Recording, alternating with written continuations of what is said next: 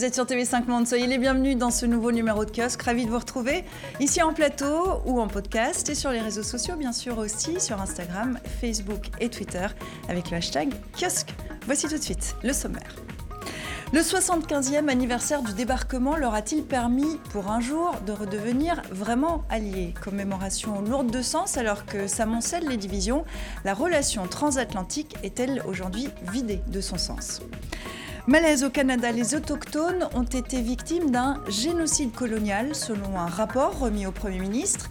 Qu'est-ce qu'un génocide colonial Et la population accepte-t-elle de se prêter à cet examen de conscience sur le passé?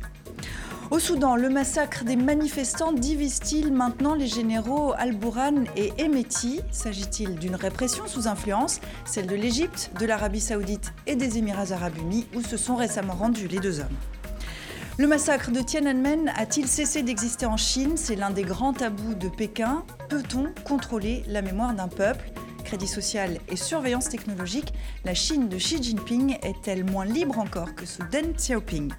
On en parle tout de suite avec nos kiosqueurs et les voici tout de suite. Nicolas Willems, responsable éditorial Monde pour la RTBF, la radio-télévision belge. Vous suivez particulièrement l'actualité aux États-Unis et en Chine. Rosa Moussaoui, grand reporter au service international du quotidien L'Humanité, vos terrains de prédilection, le Maghreb et l'Afrique de l'Ouest. Enfin, Dominique Moisy, géopolitologue, conseiller spécial pour l'Institut Un groupe français de réflexion. Vous êtes l'auteur de Leçons de lumière, paru il y a un mois aux éditions de l'Observatoire. Vous publiez des articles notamment dans Les Échos, le Financial Times, le New York Times, Die Welt. Vous avez enseigné à Harvard, au Collège d'Europe et au King's College. Et puis nous retrouverons tout à l'heure depuis Montréal Manon Globensky, journaliste à Radio-Canada. Merci à vous trois d'être euh, ici en plateau pour euh, nous livrer euh, votre analyse sur l'actualité. On commence tout de suite. Voilà 75 ans, les Américains venaient en renfort des Européens pour le débarquement sur les côtes françaises. 75 ans plus tard, cet anniversaire du symbole de l'unité du monde libre face à l'Allemagne nazie est lourd de sens, alors que les divisions entre ex-alliés éclatent au grand jour.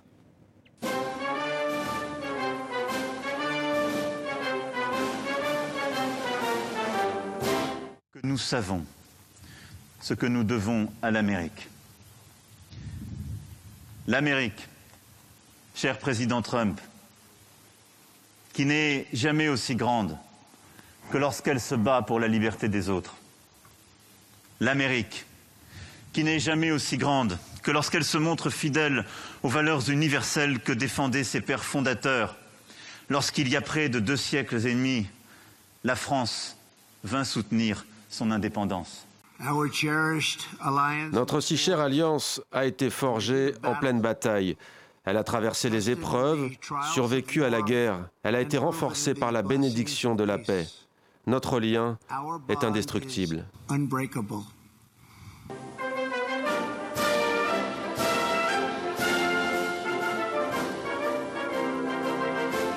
Alors c'est maintenant l'hypocrisie euh, qui domine euh, ce type de commémoration, Nicolas? On ne sait pas si c'est de l'hypocrisie ou de la cordialité. Hein. C'est certain qu'on observait de près euh, ce qui allait se dérouler entre les deux euh, présidents, le président Macron et le président Trump. On est dans une relation euh, qui est, c'est vrai, plutôt distendue hein, entre les États-Unis et, l'Europe. On sait que Donald Trump, finalement, n'est pas forcément un partisan du multilatéralisme et de cet ordre, disons, mis en place après la Seconde Guerre mondiale. Lors de cette visite en Europe, que ce soit Emmanuel Macron, Theresa May, mais même la reine d'Angleterre dans son discours à Buckingham, elle a rappelé l'importance de ces toutes ces structures multilatérales mises en place après la guerre, l'ONU, l'OTAN, l'Union européenne aussi. Euh, et c'est certain que Donald Trump, qui lui est dans ce bilatéralisme, se retrouve dans une position très différente. Mais à mon avis, ce n'est pas un accident de l'histoire. Et je pense que le positionnement du président des États-Unis montre aussi un revirement de manière générale des relations entre mhm. États-Unis et Europe. Est-ce que hier au moins pour un jour, les alliés, les ex-alliés sont restés des alliés, le sont devenus vraiment non, il y avait l'émotion qui était, je crois, sincère. Euh, le, présent euh, ne peut pas prendre en otage le passé. Euh, ce qui s'est passé il y a 75 ans reste dans nos mémoires et, nous avons un devoir de transmettre cela. Alors, bien entendu, il y a des calculs. C'était l'occasion idéale pour Theresa May et pour Emmanuel Macron de rappeler au président Trump que les Alliés avaient été utiles à l'Amérique euh, pendant la Deuxième Guerre mondiale et que les alliances ont toujours aujourd'hui une valeur indépassable. Mhm. Est-ce que par ailleurs, on n'a pas l'impression quand même que parfois la géopolitique du moment prend le pas sur l'histoire et sur les commémorations? Vous avez eu cette sensation? Vous avez cette sensation en ce moment? Je pense par exemple à l'absence de Vladimir Poutine des, des, commémorations. Moins hier que dans d'autres circonstances. Euh, sur les plages du débarquement, on célébrait les vétérans. Il n'y avait pas de vétérans russes sur ces plages. Ça ne veut pas dire du tout que l'on oublie, que l'on sous-estime le rôle considérable qui a été celui de l'URSS mhm. pendant la Deuxième Guerre mondiale. Il faut être à Moscou pour célébrer avec les Russes mhm. la grande victoire patriotique qui a été la leur. Vous êtes d'accord avec ça? Est-ce qu'il n'y a pas une erreur quand même C'est pas une erreur de ne pas inviter euh, Vladimir Poutine Une erreur diplomatique et surtout ce sont euh, les, réponses embarrassées du côté des, autorités françaises, notamment de l'Élysée, en, justifiant que c'était une année en, neuf et que c'est finalement les années en quatre où on, invite la Russie. Euh, et puis surtout, c'est ce qui se déroulait en même temps du côté russe où voilà, le président Poutine recevait Xi Jinping. Et on, rend compte, on se rend compte aussi finalement que cet ordre mondial est en évolution. À partir du moment où les relations sont assez tendues entre Européens et Russes, les relations sont tendues entre États-Unis et Chine, on se rend compte voilà, qu'il y, a cette fracture. D'où l'importance aussi d'un rapport fort entre l'Union européenne et les États-Unis. Donc on se rend compte voilà, qu'on est vraiment dans un repositionnement euh, géopolitique assez important. Mhm. Rosa, c'était une erreur de ne pas inviter euh, Vladimir Poutine? Ben, Je crois que c'est un monde euh, bipolaire qui est aussi en train de s'affirmer pendant que Vladimir Poutine affichait son entente avec le président chinois au Forum économique de Saint-Pétersbourg. Il y avait cette image de Trump buvant le thé avec la reine d'Angleterre, un Trump qui est aussi venu encourager les Brexiteurs les plus acharnés. Il y a eu euh, euh, ce tête-à-tête avec Nigel Farage. On voit bien que euh, dans, dans, le monde qui se dessine et dans son, objectif principal, enfin ce qui importe pour lui, c'est son face-à-face avec la Chine. Et là-dedans, l'Europe est un peu provincialisée, même un mm. peu prise au piège de cette guerre commerciale. Alors, on, va se remettre euh, dans l'ambiance euh, de l'après-guerre, si vous voulez. Au sortir de la guerre, un sondage demandait aux Français quel pays avait le plus contribué à la défaite de l'Allemagne en 1945. 57% répondaient euh, l'URSS, 20% les États-Unis et 12% le Royaume-Uni. Il y a 4 ans, même sondage, les pourcentages sont inversés entre les Américains et les Soviétiques. Est-ce que l'Europe doit réellement sa liberté aux États-Unis ou est-ce que c'est une idée reçue? Qui s'est installée C'est une idée vraie. Euh, il faut distinguer deux choses. Euh, la Deuxième Guerre mondiale, elle a été gagnée sur plusieurs fronts. Il y a le front de l'Est, qui a été incroyablement coûteux euh, en victimes humaines pour l'URSS. On parle de 26-27 millions de morts. Hein. Il y a le front de l'Ouest, bataille de Normandie, qui a été précédé par le front méditerranéen, la, le, Sud a été libéré d'abord, et puis il y a la bataille du Pacifique. Mais il y a deux choses. L'Europe est en paix depuis 75 ans grâce à l'Alliance atlantique, grâce à l'Union européenne.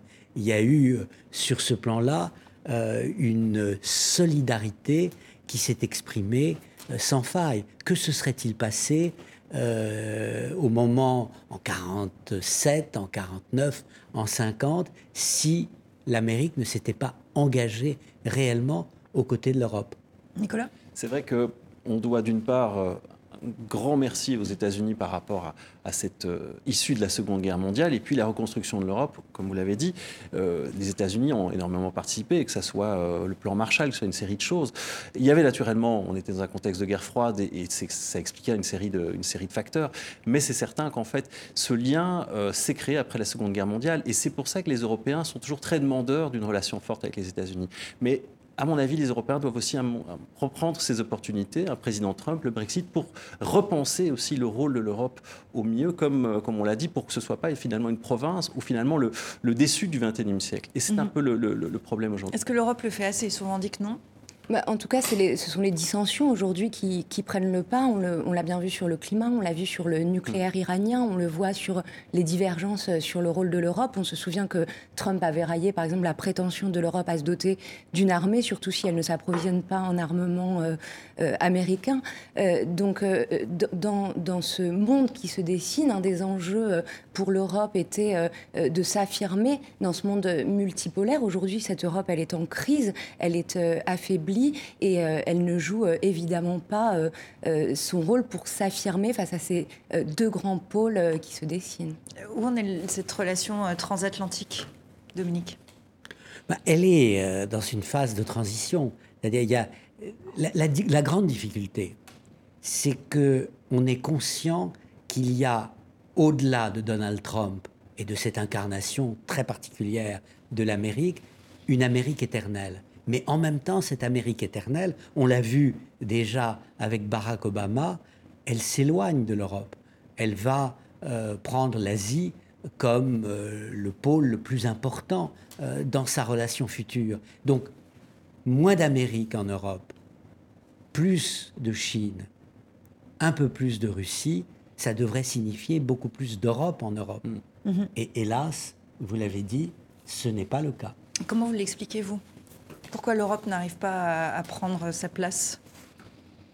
Je crois que l'appétit d'Europe diminue au moment où le besoin d'Europe augmente. Et euh, une les raisons en sont multiples. Il y a l'absence d'incarnation de l'Europe on choisit nos dirigeants à Bruxelles en fonction de leurs limites et pas en fonction de leurs mérites. Euh, il y a euh, les divisions euh, sur les politiques. Il n'y a, pas une, a pas une vision unifiée de ce que l'on doit faire en Europe demain. Mais je suis quand même un petit peu optimiste. je crois qu'il y a une peur qui unifie les Européens et qui est positive, c'est la peur pour la planète. Et aujourd'hui, les enjeux écologiques peuvent tout à fait aller de pair avec les enjeux européens pour servir de barrage mhm. à la montée des populismes. Vous avez partagé cet optimisme? Alors il y a cette, euh, cet enjeu écologique, il y a aussi l'enjeu euh, économique évidemment, et là on voit bien que l'Europe a du mal à, se positionner face euh, à la politique de Trump qui est, qui, qui, est sur un versant protectionniste. On le voit avec cette espèce d'ultimatum que le président euh, des États-Unis a lancé euh, sur euh, la négociation d'un accord commercial concernant l'industrie automobile. Lui, il veut vraiment tout. Il veut à la fois que le marché européen s'ouvre aux voitures américaines et en même temps limiter l'importation. Il dit les Européens nous refilent des Mercedes comme des, cookies. Et là, on sent bien une Europe qui idéologiquement a beaucoup, beaucoup défendu ce monde de libre-échange, qui est un peu prise de court et, qui n'a pas une réponse politique cohérente à euh, euh, euh, ces prétentions de Trump à, mhm. revenir complètement au protectionnisme. Est-ce que la relation transatlantique, aujourd'hui, est en train de se vider de son sens? Elle, vit encore sur, euh, sur un passé fort, sur une histoire forte, sur, euh, sur une histoire partagée. Maintenant, c'est certain qu'elle se vide de son sens, dans le sens qu'elle elle devient finalement euh, un thème historique plus qu'autre chose. Mais on ne se projette pas dans quelque chose de nouveau. Et c'est certain que déjà, depuis Barack Obama, il le disait de façon plus polie, que les Européens devaient dépenser plus d'argent pour leur, pour leur défense, que l'Union européenne devait être plus, plus efficace sur un certain nombre de dossiers. Trump le dit de façon plus brusque, mais c'est certain que ces signaux sont déjà présents depuis très très longtemps de la part des responsables mhm. américains. Je vous laisserai conclure, euh, Dominique. Je, ne crois pas que euh, cette alliance transatlantique soit dépassée, obsolète. Euh, je dirais qu'au niveau des valeurs, elle est plus importante que jamais. Aujourd'hui, il y a un défi chinois mhm. qui est infiniment plus important que ne pouvait l'être hier le défi de l'URSS parce que la Chine a des moyens que l'URSS n'avait pas. Et que dit la Chine? On va en reparler plus tard euh, dans cette émission, mm. mais notre modèle est bien meilleur que le vôtre. Euh, votre modèle démocratique, c'est le chaos. Notre modèle autoritaire, centralisateur, c'est la mm-hmm. stabilité. On y reviendra tout à l'heure. La Chine, toute petite dernière question pour terminer votre avis euh, très brièvement. Est-ce qu'aujourd'hui, en 2019, Donald Trump enverrait euh, des boys euh, en Europe pour défendre les vieilles démocraties européennes? Moi, je pense qu'il le ferait. Il le ferait? Rosa? Moi, je ne crois pas qu'il le ferait. Je ne crois pas qu'il le ferait. Très bien. Mais c'est le président qui dirait non. Est-ce que l'Amérique suivrait son mhm. président? Bon, pour être complet euh, sur l'histoire qu'on connaît tous, mais c'est toujours bien de le rappeler, ce débarquement euh, du 6 juin 1944 mènera les Alliés à une victoire décisive contre l'Allemagne nazie. Euh, on avance et on retrouve maintenant Manon Globensky au Québec. vous êtes journaliste à Radio-Canada. Merci d'être avec nous depuis Montréal. Soyez la bienvenue dans Kiosque. Avec vous, on va se poser cette question. Y a-t-il eu génocide envers les peuples autochtones du Canada? Le rapport de l'enquête nationale sur les femmes et les filles disparues et assassinées publié lundi a suscité un malaise au sein de la classe politique canadienne. Un mot utilisé à une centaine de reprises retient l'attention, génocide. Il aura fallu plusieurs heures au Premier ministre Justin Trudeau pour le prononcer.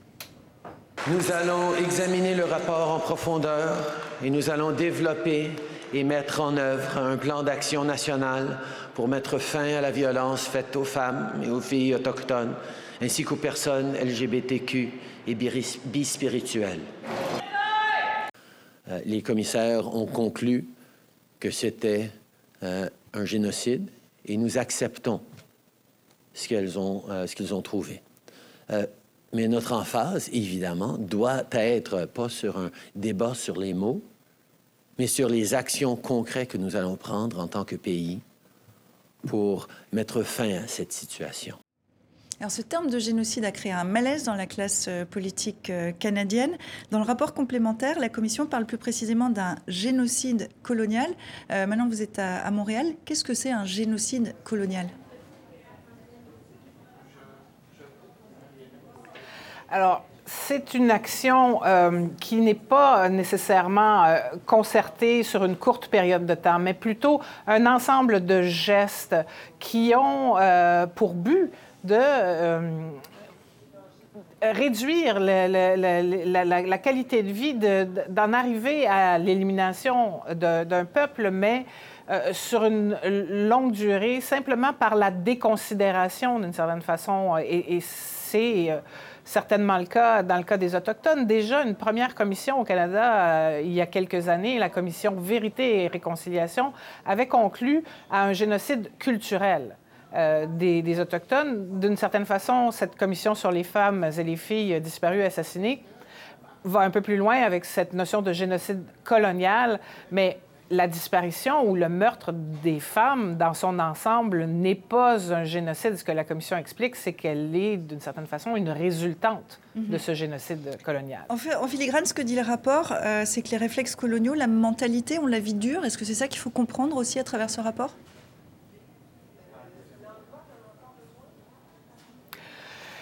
Je, dirais que, oui, parce que, en fait, la question autochtone au Canada, euh, elle est rarement évoquée et les Canadiens sont habituellement heureux que ça soit le cas. En fait, ce qu'on on, veut pas, euh, on veut pas savoir, on veut pas en entendre parler.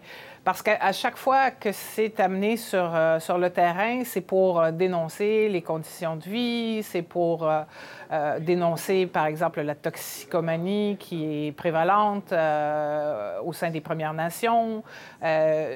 Et, donc, il y a encore ce réflexe de moins on en entend parler, mieux on se porte. Mhm. Maintenant, évidemment, vous restez avec nous. Ce réflexe de moins on en entend parler, mieux on se porte, vous le comprenez, les uns et les autres ici en plateau?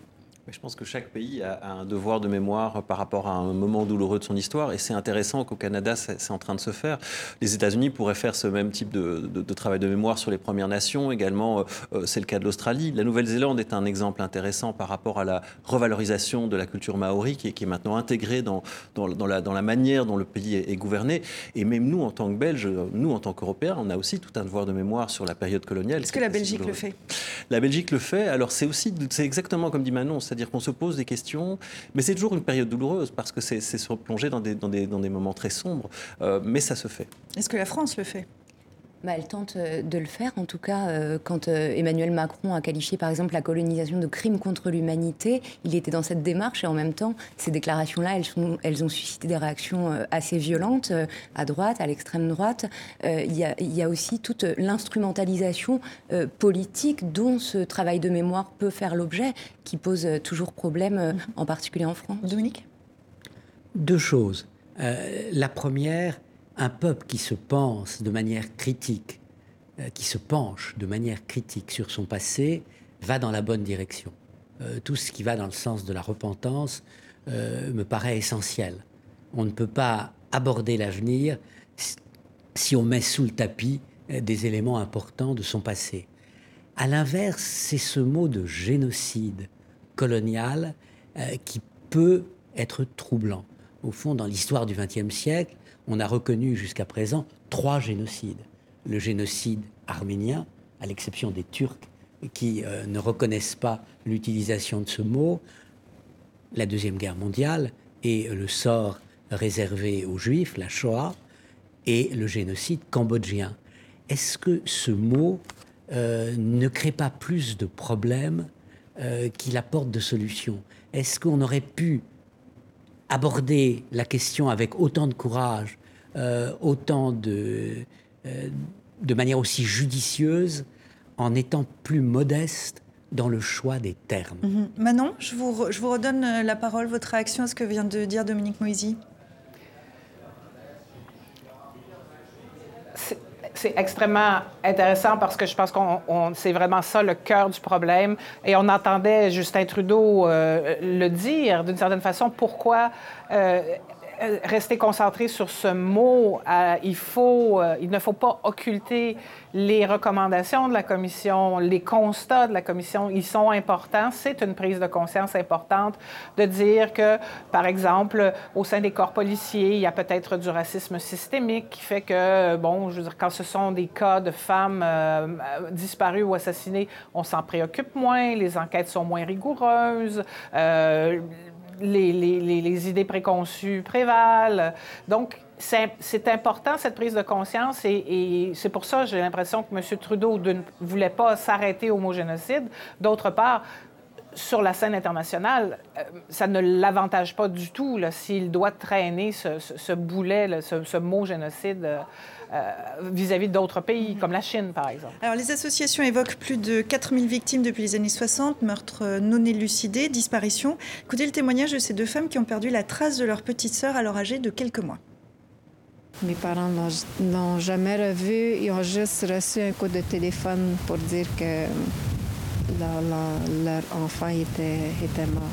Mais il n'y a jamais eu de papier qui va, qui va prouver qu'elle est vraiment décédée, ni de, ni de corps.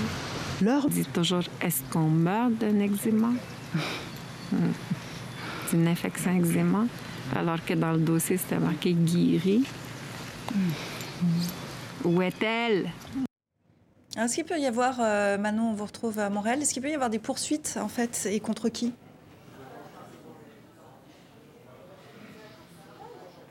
C'était l'espoir des familles. Les familles espéraient beaucoup que cette commission mènerait, euh, certains corps policiers à reprendre des enquêtes, à déposer des accusations dans des dossiers qu'on sentait négligés. C'est certainement une frustration de plus euh, qui avec euh, le dépôt de ce rapport, c'est qu'il y a beaucoup de familles qui n'obtiennent pas satisfaction et qui, restent frustrées et qui vont essayer, bien sûr, maintenant de, poursuivre, mais euh, la commission n'a pas livré euh, ce qu'elles attendaient, là, ces mhm. familles. ce rapport fait près de 1200 pages, 231 recommandations. Il propose notamment au gouvernement la création d'un poste de défenseur national des droits des autochtones, d'un tribunal spécialisé et d'un organisme de surveillance de la police. À cinq mois des élections, que va faire, que va pouvoir faire Justin Trudeau, le Premier ministre, avec ce rapport et que va-t-il pouvoir mettre en œuvre? C'est intéressant, M. Trudeau. Euh, quand Vérité et Réconciliation, le rapport a été déposé, il était dans l'opposition et il avait accepté et promis d'appliquer les 94 recommandations. Dans le cas des femmes euh, et filles assassinées et disparues, il ne prend pas cet engagement. Il promet un plan d'action, mais vous le dites, il reste peu de temps avant les élections. La seule chose, c'est que ce gouvernement peut au moins faire valoir qu'il en a fait plus que n'importe quel autre gouvernement sur la route de la réconciliation et de l'amélioration du sort des Premières Nations. Et ça pose, Nicolas, la question du bilan de Justin Trudeau, qui, bon, voilà, les élections arrivent, il y a des critiques par rapport à son bilan. Est-ce que sur ce plan-là, puisqu'il avait fait de la réconciliation avec les populations autochtones l'une des, des, priorités de son mandat, est-ce que sur ce point-là, il a atteint son, son objectif? En tout cas, il a bien avancé sur une série de choses et on se rend compte que malgré tout, ça génère des tensions au sein de la société canadienne et que c'est une question qui n'est pas du tout réglée.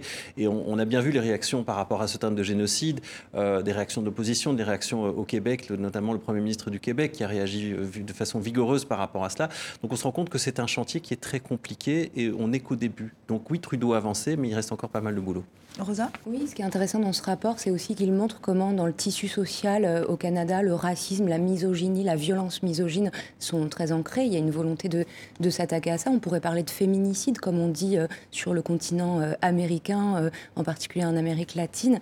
mais c'est pas la première fois que le Canada prend ce genre d'initiative. On se souvient que l'an dernier, il y avait eu cette démarche auprès du Vatican pour demander au pape de reconnaître le rôle de l'Église dans la mort de plusieurs milliers d'enfants, en fait, autochtones, qui étaient morts dans les internats catholiques qui avaient subi aussi, euh, pour des milliers d'entre eux, des abus sexuels. Donc il y a effectivement cette volonté de, de réparer euh, la relation avec les peuples premiers euh, qui peut être effectivement très intéressante. Cette relation et cette réparation est essentielle pour le vivre ensemble dans un pays comme le Canada, mais comme ailleurs? Tout à fait. C'est une question de, de justice, mais c'est une question de pouvoir. On a abusé de les blancs ont abusé de leur pouvoir par rapport aux autochtones, euh, se croyant euh, euh, qui n'allaient pas être punis, qui n'allaient rien risquer. Ce qui me paraît intéressant dans cette histoire, c'est que le Canada apparaît toujours davantage comme la partie la plus humaine du continent nord-américain. Donc il y a une évolution totalement opposée entre le, Canada de Justin Trudeau et l'Amérique de Donald Trump. Et pourquoi dans ce contexte utiliser des mots qui en fait affaiblissent la cause qu'ils servent? C'est mhm. le seul problème, me semble-t-il, euh, qui, se pose. 4000 mhm. euh, disparus, est-ce qu'on peut utiliser le mot de génocide un tel mhm. Euh, maintenant, je vous, voyais, euh, pendant que Dominique Moisy parlait, euh, je voyais sourire à la comparaison entre les États-Unis et, le Canada. pour conclure avec vous, quel est l'enjeu et l'objectif de cet exercice de mémoire pour le Canada?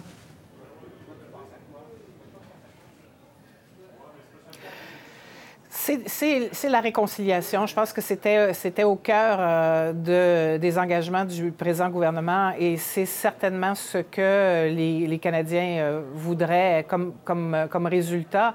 Mais euh, vous savez, la dynamique a, beaucoup changé et les Autochtones n'attendent plus après les gouvernements pour euh, se prendre euh, en main, pour, pour, pour, devenir, pour exploiter leur potentiel. Ils en sont très conscients, ils sont conscients du potentiel sur leur terre, euh, de, leur potentiel d'entrepreneur et ils le font. Et, et ça, cette machine-là, elle n'arrêtera pas, peu importe le gouvernement qui, qui sera en place. Merci beaucoup Manon d'avoir euh, été avec nous depuis Montréal. Merci pour toutes ces précisions, pour euh, cette analyse. Je vous dis à très bientôt et excellent week-end à vous euh, au Canada. Si vous nous rejoignez maintenant, soyez les bienvenus dans Kiosque. On continue à passer en revue l'actualité de la semaine avec Nicolas Willems de la RTBF et avec Rosa Moussaoui de l'Humanité et le géopolitologue Dominique Moisy. L'Union africaine suspend le Soudan jusqu'à l'installation d'une autorité civile. Six mois après le soulèvement populaire pacifique déclenché par le triplement du prix du pain, qui avait conduit, vous en rappelez, euh, le 11 avril au renversement par l'armée de l'ex-président Omar el-Béchir, et eh bien cette semaine, le Conseil militaire à la tête du pays a fait lundi le choix de la violence. Au petit matin, ce lundi, des centaines de militaires ont donné l'assaut. Cette fois, les généraux au pouvoir au Soudan semblent avoir choisi la manière forte. Les coups de feu ont obligé les manifestants installés devant le siège de l'armée à prendre la fuite. On compte de nombreux morts et encore plus de blessés. Le Conseil militaire a décidé ce qui suit. Annuler ce qui a été convenu et mettre fin aux négociations avec les forces de liberté et de changement. Convoquer des élections générales dans un délai n'excédant pas neuf mois avec une surveillance internationale et régionale. Réponse claire des contestataires, ils appellent à la désobéissance civile, aux marches pacifiques, donc à la résistance. Al-Burhan n'a semble-t-il pas tiré les leçons de l'histoire. Il reproduit clairement l'histoire. Nous pensons que l'affaire est entre les mains du peuple soudanais. Ce régime tombera dans tous les cas. Même image que la veille, mais aujourd'hui, le chef du Conseil militaire de transition adopte une toute autre position. Nous, au sein du Conseil militaire, sommes ouverts à des négociations dans l'intérêt de la nation pour continuer à instituer un pouvoir légitime qui reflète les ambitions de la révolution de tous les Soudanais. Dans le même temps, son vice-président prend la défense des forces de soutien rapide contre les contestataires. Ils veulent la mort des forces de soutien rapide. Ils se disent manifestants, mais ce ne sont pas des manifestants. Ce sont des gangs, des conspirateurs. Les RSF, ces milices paramilitaires, sont accusés précisément par leurs détracteurs d'être les principaux auteurs de la répression. la situation reste très tendue euh, depuis lundi euh, à Khartoum. Est-ce qu'on peut dire, et c'est peut-être qu'on a vu là, dans ce résumé de la semaine, est-ce que des divisions apparaissent au sommet, euh, au, niveau de l'armée entre Al-Bourhan d'un côté, le général Al-Bourhan, et de l'autre, euh, alors, euh, ils mettent en scène une espèce comme ça de, divergence, et puis il y a même des rumeurs de, euh, d'affrontement hein, entre les forces régulières et puis ces, euh, ces forces d'action rapide. En même temps, les deux hommes se sont rendus auprès des mêmes parrains de, de cette contre-révolution. Mm-hmm. C'est vraiment après la visite en Égypte, en Arabie Saoudite et aux Émirats Arabes Unis, c'est après cette tournée-là que le feu vert est donné à ce massacre. et donc feu vert euh, des parrains.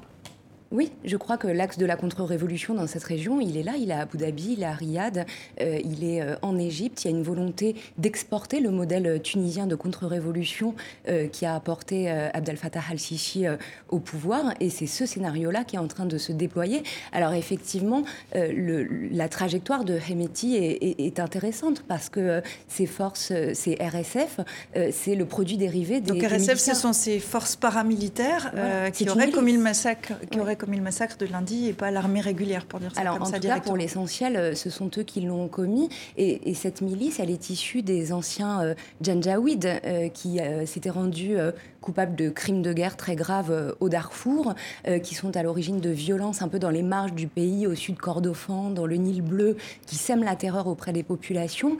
Et, et en même temps, elles incarnent aussi une partie de cet état profond. Hameti, c'était un des bras droits du président soudanais euh, déchu. Euh, c'était l'homme des basses œuvres. C'est lui qui, qui l'avait convaincu euh, d'aller envoyer un contingent soudanais au Yémen prêter main forte à l'Arabie saoudite. Donc mhm. ils sont à la fois une force paramilitaire, un peu à côté des forces régulières, et en même temps ils sont au cœur du dispositif de l'État profond soudanais. Dans tous les cas, Nicolas, ce qui s'est passé cette semaine, c'est vraiment un basculement de la situation au Soudan qui, depuis six mois, manifestait pacifiquement. Exactement, c'est un coup d'arrêt à tout ce processus qui avait été mis en place et qui était euh, un processus assez proche, assez parallèle avec euh, le processus qui se déroule en, Algérie, qui a même été, euh, disons, influencé par rapport à la situation algérienne. Et là, on est vraiment en train de basculer dans finalement ce que les dirigeants soudanais ont toujours montré, c'est-à-dire un véritable rapport de force avec en effet ces parrains qui sont ces pays du Golfe. Il faut aussi dire que un certain nombre de militaires soudanais sont présents au Yémen, qu'il y a une aide financière très importante des pays du Golfe pour un, pour un pour une économie qui est vraiment, euh, mhm. disons, déglinguée. 3 milliards annoncés euh, le mois dernier. Exactement. Et euh, aussi à, souligner ce, rapport de, parrain qui est, assez, qui est assez fort, parce que finalement, il, le processus est, en train de se, poursuivre. Ce qui se passait à, l'époque d'El-Béchir se poursuit encore aujourd'hui avec ces militaires de transition. Rosa et ensuite Dominique. Alors, on évoquait l'axe Riyad-Abu Dhabi-Le Caire. Il y a aussi la responsabilité de l'Union européenne et des mmh. États-Unis, de l'Union européenne en particulier, puisque Hemeti euh, avait euh, eu pour mission, euh, confiée par le président soudanais déchu, de mettre en œuvre un peu les dispositions décidées dans le processus de Khartoum pour contrôler les flux migratoires en provenance de l'Afrique de l'Est. L'Union européenne a contribué à former ces gardes-frontières qu'il dirigeait. On l'a vu s'afficher récemment avec le représentant de l'Union européenne, avec des ambassadeurs et des diplomates français et américains. Donc là, il y a quand même une, une responsabilité très importante de l'Union européenne d'avoir donné une légitimité à un homme qui est connu comme étant euh, à la fois un brigand, un criminel de guerre. Euh, donc c'est, euh, il y a aussi voilà cette légitimité internationale qu'il mhm. a pu acquérir de ce côté-là. Je voulais réagir tout à l'heure sur la comparaison entre ce qui se passe au Soudan et ce qui se passe en Algérie. Oui, je, crois que c'est très important. La, question qu'on peut se poser si on n'est pas un spécialiste de l'Afrique, si on regarde ça d'un peu loin et d'un peu haut, c'est est-ce que ce qui vient de se passer au Soudan cette semaine, ce n'est pas ce qui va se passer demain ou après-demain en Algérie? Est-ce que on ne va pas dans cette direction? C'est-à-dire une armée qui, au départ, dit je suis du côté du peuple, je comprends le peuple, qui renvoie euh, bah, Bouteflika en Algérie, El Bachir euh, au Soudan, mais qui en réalité veut garder le pouvoir, parce qu'avec le pouvoir, il y a l'argent, et qui cherche pas seulement une légitimité internationale, mais une légitimité démocratique. Donc on avance le processus des élections en sachant bien que les partis d'opposition n'auront pas le temps dans le délai imparti, euh, de mener une campagne euh, digne de ce nom. Mhm. Donc en fait, il y a ce qui me paraît... Alors, le dernier point, mais je, suis beaucoup moins spécialiste que vous dans ce domaine, vous parlez de l'Union européenne. Il, me semble que euh, les pays européens n'ont pas parlé d'une même voix. vous avez au départ lors des premières manifestations les dénonciations très claires euh, de la Grande-Bretagne, de l'Allemagne et l'abstention de la France. Parce que euh, la France voit bien dans son rapport privilégié avec l'Arabie saoudite que si elle dénonce ce qui se passe euh, au Soudan, on ne va pas être très content à Riyad. Donc il n'y a pas vraiment une Union européenne. Alors Rosa, d'abord, d'abord sur cette question sur euh, l'Union européenne euh, qui a des positions différentes, et puis ensuite, évidemment, cette comparaison entre le Soudan et l'Algérie. Est-ce que ce qui se passe au Soudan va se passer en Algérie Mais sur l'Europe d'abord. Alors d'abord, c'est bien l'Union européenne, c'est bien euh, Bruxelles qui a négocié ce processus de Khartoum avec le régime d'Omar el-Béchir. C'était en 2016, à l'époque de cette crise de l'accueil des réfugiés, et où l'Union européenne cherchait à stopper les flux migratoires en provenance de l'Afrique de l'Est, c'est-à-dire en provenance à la fois du Soudan, mais aussi de l'Éthiopie de l'Érythrée, et euh, elle a, comme elle fait, euh, comme elle a fait pour d'autres régimes autoritaires, sous-traité en fait euh, la, fermeture de ses, elle exporte ses frontières et puis elle ferme comme ça les flux migratoires en passant des accords. Ça a été fait avec les Turcs, par exemple, avec Erdogan. il y a eu un accord à 6 milliards d'euros pour stopper les flux. donc il y a bien une responsabilité en tant que telle de l'Union européenne. Et je ne peux qu'être d'accord avec vous sur ce que vous dites. On n'intervient pas, on ne peut pas condamner fermement à Paris euh, cette répression-là pour ne pas fâcher Riyad, parce que ce sont des partenaires euh, euh, centraux auprès desquels on s'approvisionne en énergie, à qui surtout on vend des armes pour la guerre du mhm. Yémen. Donc effectivement, ça paralyse complètement la diplomatie française. Sur cette comparaison Algérie-Soudan, parce que ça fait pendant tout le printemps, on a parlé hein, de ce qui se passait en Algérie, au Soudan en parallèle ou dans les mêmes émissions. Est-ce que ce qui s'est passé cette semaine au Soudan doit inquiéter les Algériens ou est-ce que quand même il s'agit de deux cas différents? Et en filigrane, est-ce que les parrains sont les mêmes?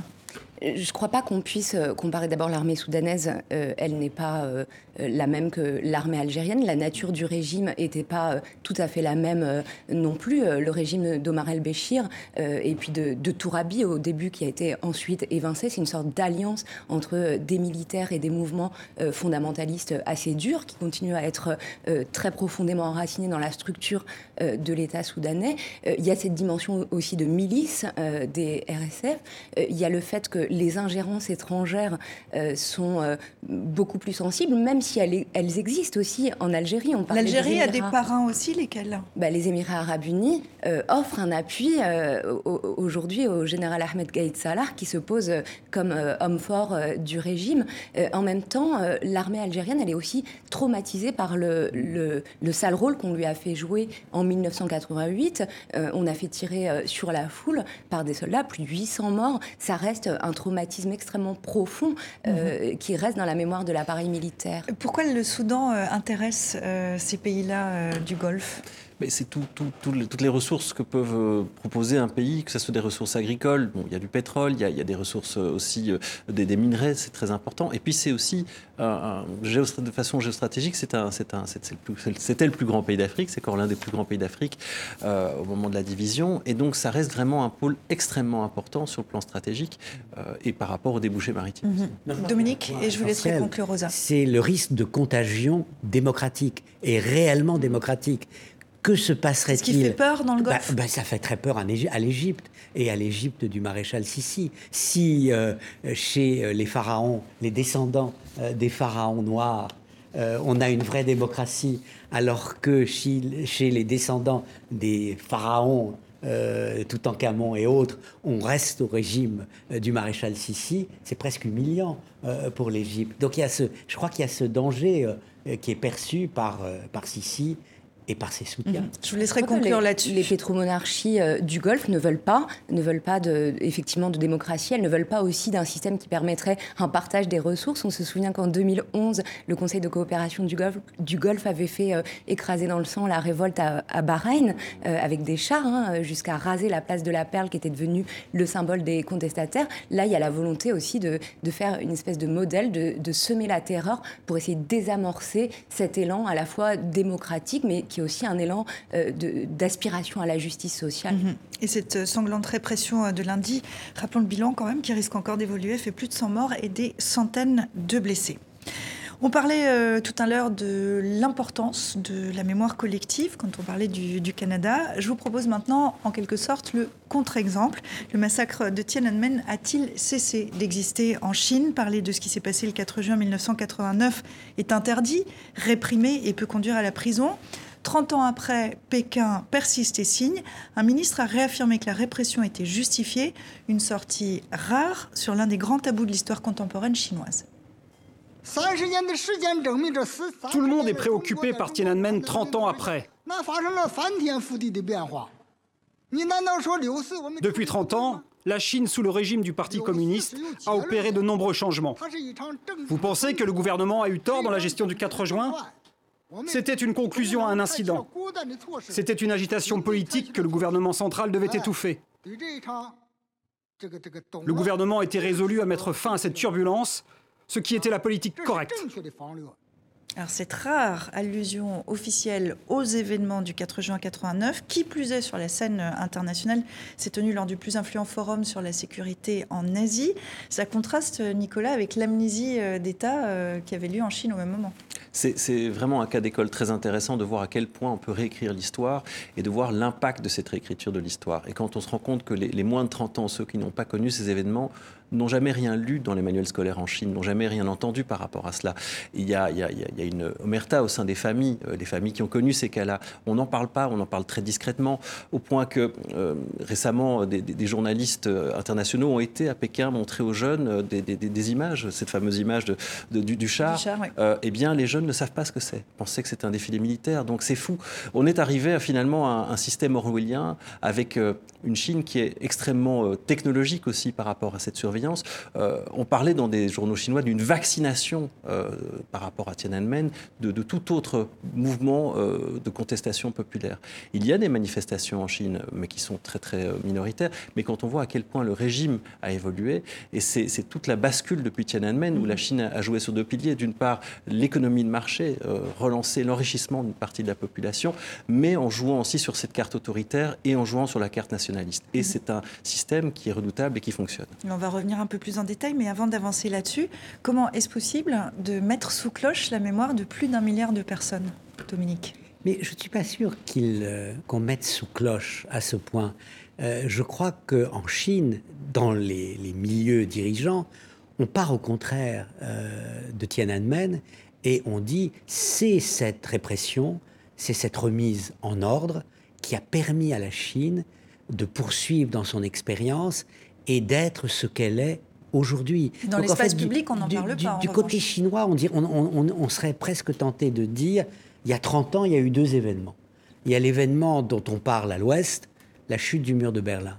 Il y a l'événement dont on ne parle pas en Chine, la répression de Tiananmen. Mais en réalité, les historiens demain considéreront que l'événement de loin le plus important, c'est Tiananmen qui a permis à la Chine de devenir ce qu'elle est. Alors que la chute du mur de Berlin, bah oui, l'Europe est redevenue une, mais elle est devenue encore plus confuse et plus chaotique. Alors, si je peux me permettre, il y a dix ans, euh, lors du 20e anniversaire euh, de Tiananmen, euh, j'enseignais à Harvard, j'avais des étudiants chinois. Et on parlait beaucoup le soir. Qu'est-ce que c'était Tiananmen pour vous? Et euh, ce qui m'est resté, c'est qu'il condamnait totalement la révolution culturelle Mao. Il disait ça, c'était mal. alors que Tiananmen, il disait bah, c'était nécessaire. Peut-être que techniquement, ça a été mal fait, la répression a été trop violente, mais déjà il y a dix ans, à Harvard, mes étudiants chinois me disaient Mhm. C'était nécessaire, Alors, entre même le- si ça s'est mal passé. Entre le 20e anniversaire euh, de Tiananmen et le 30e, bah, la différence, c'est que la Chine a changé de dirigeant. Xi Jinping est au pouvoir depuis 2012. euh, et on dit de lui que la répression est encore plus forte. Est-ce qu'elle est plus forte aujourd'hui que même sous le vieux Deng Xiaoping euh, de, de l'époque de Tiananmen? Infiniment plus forte. Il n'y a pas de comparaison. Euh, Deng Xiaoping était un libéral euh, par rapport. Et puis c'est un pouvoir collectif. Là, on est revenu à un pouvoir euh, impérial Mhm. qui combine le communisme et Confucius, mais de la manière la plus autoritaire qui soit. Avant de revenir à, à l'époque euh, contemporaine, si juste on se replonge encore euh, un peu dans les années 80, vous vous rappelez que ça a été une période de, de- de liberté euh, en Chine. Avant le massacre, il y a eu plusieurs semaines de, manifestations qui, elles, n'ont pas été euh, réprimées. La Chine avait à ce moment-là le choix entre s'ouvrir ou rester sur, sur sa doxa. Pourquoi c'est le choix, le second choix qui a été fait? En fait, je pense qu'il faut re- revenir aussi au contexte euh, économique, social dans lequel euh, euh, ce mouvement euh, est clos.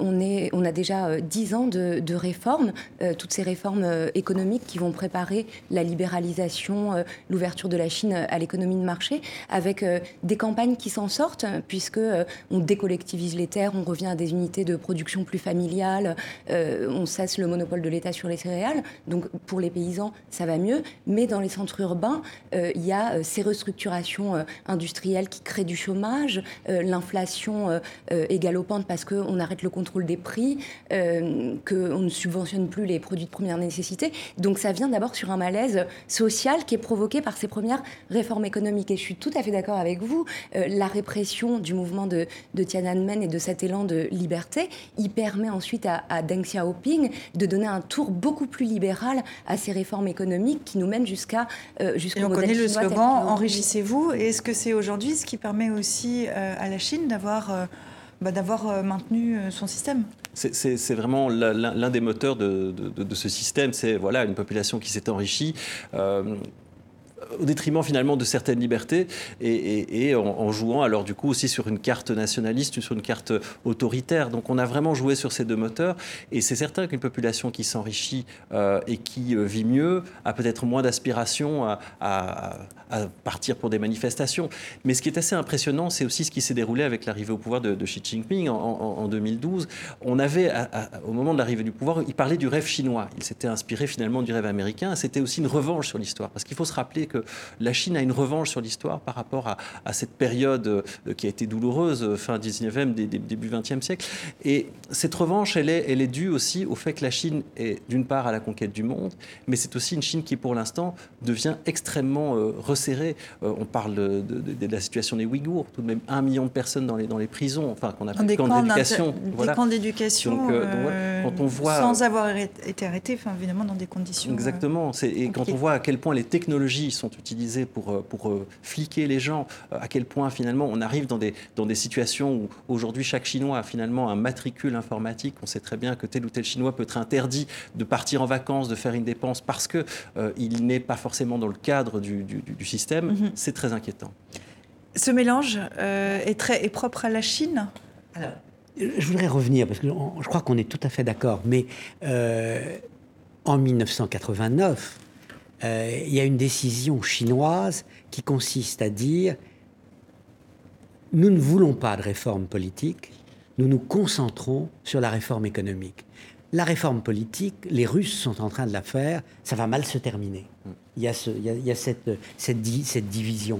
Et Alors- Gorbatchev est l'anti-exemple voilà, à suivre. fait, tout à C'est fait. le contre-exemple. C'est le, contre-exemple. Et puis, aujourd'hui, il y a une forme de, de mensonge d'État qui consiste à dire c'est la répression qui a permis l'ouverture économique. Or, l'ouverture économique, elle précède de beaucoup la répression.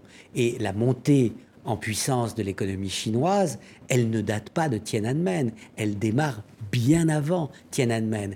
Et le problème pour demain est de savoir si la créativité de l'économie chinoise est compatible avec la centralisation toujours plus grande du pouvoir. S'ils ont fait des progrès euh, en matière d'intelligence artificielle, de 5G, etc., c'est précisément parce qu'il n'était pas dans un pouvoir à ce point clos comme c'est le cas aujourd'hui. Mm-hmm. Donc à long terme, on peut s'inquiéter de cette centralisation autoritaire. Jusqu'à il y a peu, on disait que le capitalisme allait euh, amener la Chine vers la démocratie. Euh, non seulement ce n'est pas le cas, mais aujourd'hui, elle propose son modèle au monde. Et c'est ce que vous dites, vous, dans votre, dans votre il, y a, il y, a une histoire, pardon, il y a une histoire très, très typique euh, des Chinois. Ils disent, en 1949, le communisme a sauvé la Chine.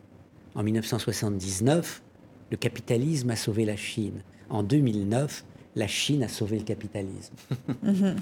Mhm. Rosa Formule intéressante, mais je crois que ce qui est intéressant, c'est de voir qu'il y a euh, quand même ce consensus autour euh, de la réussite économique, mais du maintien d'un certain autoritarisme sur le plan politique. Il trouve des échos euh, dans la population chinoise. Il y a cette idée que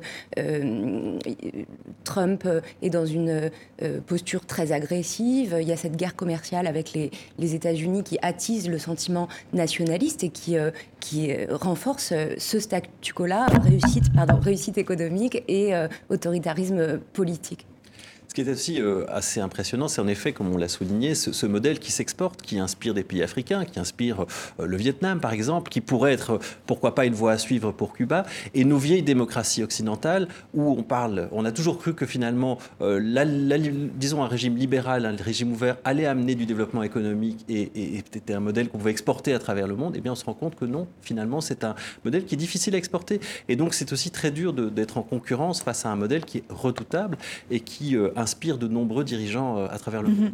Euh, cette rigidité euh, idéologique et sécuritaire d'un côté, le succès économique de l'autre, est-ce qu'on peut dire que cette alchimie chinoise est sans équivalent? C'est la première fois qu'on arrive à cette alchimie-là je crois que, je crois que oui, ils, sont en train d'inventer euh, euh, peut-être un, autre modèle et en même temps, euh, disons que les objectifs que s'était fixés à l'époque Deng Xiaoping, c'est-à-dire sortir toute une population de la pauvreté, redonner à la Chine un rôle central, etc.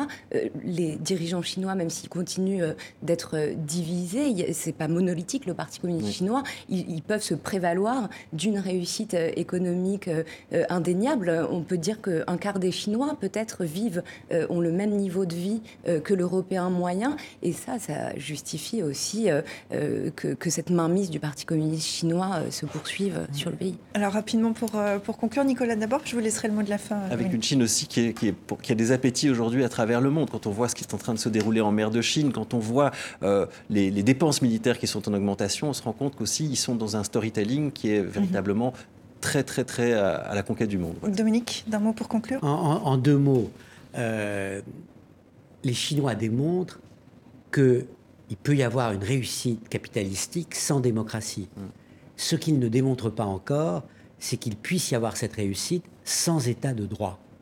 Et là, c'est une, c'est une grosse interrogation. Alors, ce qui est amusant dans ce qui se passe aujourd'hui, c'est que géopolitiquement, la Chine et la Russie donnent l'impression de n'avoir jamais été aussi proches, mais en fait, elles sont potentiellement des rivaux. C'est mhm. sur le plan idéologique qu'elles sont ensemble. Elles déclarent le modèle autoritaire centralisateur, c'est l'avenir. Et là, vous venez de boucler la boucle de l'émission en faisant référence à ce qu'on disait euh, en tout début. Je vous propose qu'on conclue, euh, comme toujours, avec euh, la semaine de dilemme. Vous allez voir qu'il revient lui aussi sur Tiananmen, sur la Chine, 30 ans après Tiananmen, des chars, du sang et une amnésie d'État. Pour la fin du ramadan, la fête de l'Aïd el-Fitr dans le sang au Soudan et ce général, pistolet fumant à la main après avoir tué un manifestant qui s'excuse. Désolé, on croyait que c'est la fête du sacrifice, référence à l'Aïd al-Adha. Donald Trump, aux commémorations du débarquement, je commence d'abord par saluer les, les vétérans, dit le président américain en tendant la main à la reine Elisabeth. Toujours sur ce 75e anniversaire, Emmanuel Macron accueille l'Allemande, Angela Merkel. Notre ancien ennemi constate, ce badaud, puis le président français reçoit son homologue américain, notre ancien allié constate ce même badaud.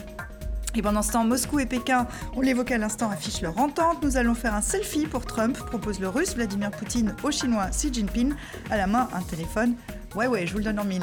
Merci Dilemme, merci à vous trois d'être venus euh, en plateau commenter l'actualité, c'était un grand plaisir. Merci à vous qui nous regardez, je vous donne rendez-vous dans une semaine et d'ici là, vous pouvez nous écrire sur les réseaux sociaux, on sera ravis de vous répondre. Excellente semaine.